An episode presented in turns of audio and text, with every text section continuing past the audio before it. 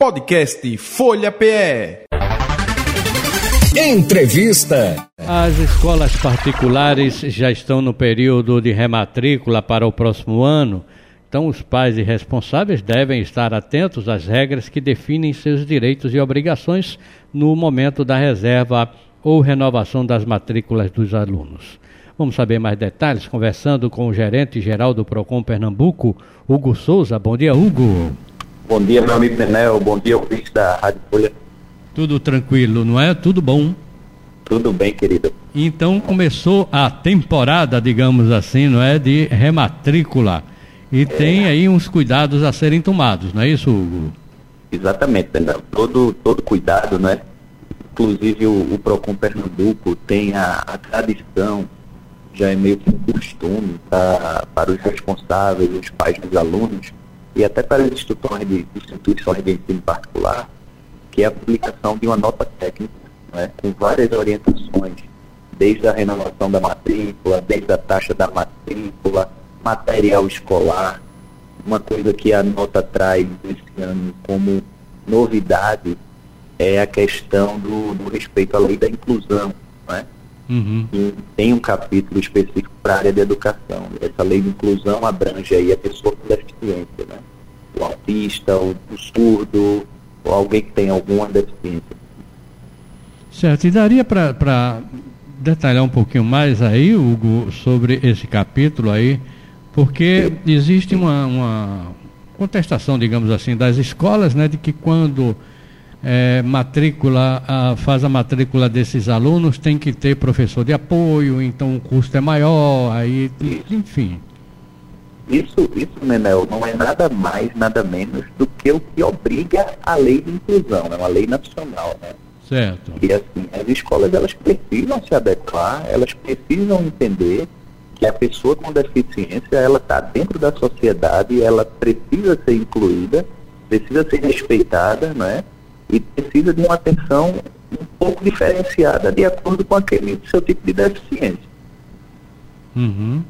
Correto. É. Então, a, de... gente, a gente ressalta que as instituições de ensino têm o dever né, de criar um ambiente inclusivo para receber os estudantes portadores de deficiência, portadores de transtorno do, do espectro do autismo, deficiente auditivo, deficiente visual, com locomoção reduzida, portadores de síndrome de Down, dentre outros, né? Certo, pois bem. E quanto à questão de, de pagamentos, enfim, reajustes, das mensalidades também já estão definidos, Hugo? Já, já. O reajuste, Nenel, ele segue a diretriz da lei também. Certo. Existe um, um, um, percentual a ser seguido, existe todo um cálculo a ser, a ser obedecido. A questão da, da taxa de, de reserva de matrícula também é algo que a escola pode cobrar, certo? De um aluno que não seja já aluno daquela instituição ou de um aluno que esteja inadimplente.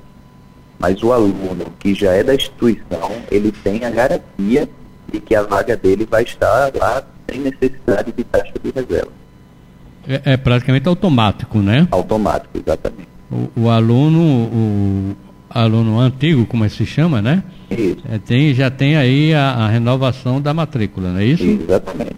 Exatamente. Correto. Isso está isso tá dentro do Código de Defesa do Consumidor Estadual, né? Tem como na lei nacional que garante e traz todo esse arcabouço aí de garantia. Certo.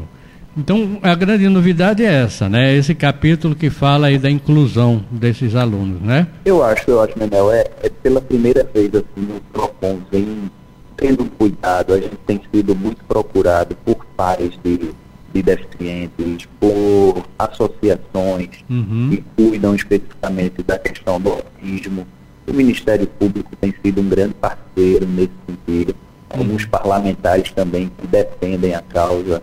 Então, assim, é chamar, a gente teve uma conversa ontem muito boa com o sindicato da, das escolas particulares. Eu gosto sempre de ressaltar o respeito e a atenção que o professor José Ricardo tem com a causa também, né? Certo. Só que aí, assim, as escolas precisam, de fato, trazer para dentro da escola e obedecer o que a lei determina. É lei, não tem que se discutir. Não é? É. A gente sabe que algumas passam por dificuldades financeiras, um processo pós-pandemia, mas aí você vai ajustando de acordo com a necessidade de cada um. Se é uma escola que tem um aluno portador do, do autismo, se é uma que tem um auditivo, então você vai incluindo ali aos poucos, de acordo com a necessidade, para criar um ambiente de respeito àquela pessoa que tem a sua necessidade. Eu ontem conversava aqui com um advogado que ele não é, é especialista em direitos dessas pessoas, né, com autismo principalmente, com deficiência, e a gente falava sobre isso. Então as escolas elas vão ter, quer queira, quer não queira, que se adaptar. Porque o número dessas pessoas está aumentando e aumentando muito. E vai aumentar muito. Então vai chegar um momento, né? Que essas. Só tem aumentado, né, Nenel? Pois é, só tem aumentado. Não tem como correr. Isso é uma coisa não é uma projeção, já uma coisa real. Então, a, as escolas, elas, porque vai ser um público grande, não vai ser um público ainda pequeno como é, que já não está tão pequeno, né, Hugo? Não já está tão pequeno esse como você mesmo está falando aí agora, que tem recebido não é, várias muitas. solicitações de, de, pessoas, enfim, não é verdade? Muitas. E, e muitas escolas dizem simplesmente que não têm condições financeiras para atender o que a lei determina. Bom, então, aí... Então, assim, se a escola não tem a condição de atender o que a lei determina, não tem outro caminho de fechar. Né? É, mas é onde eu queria chegar.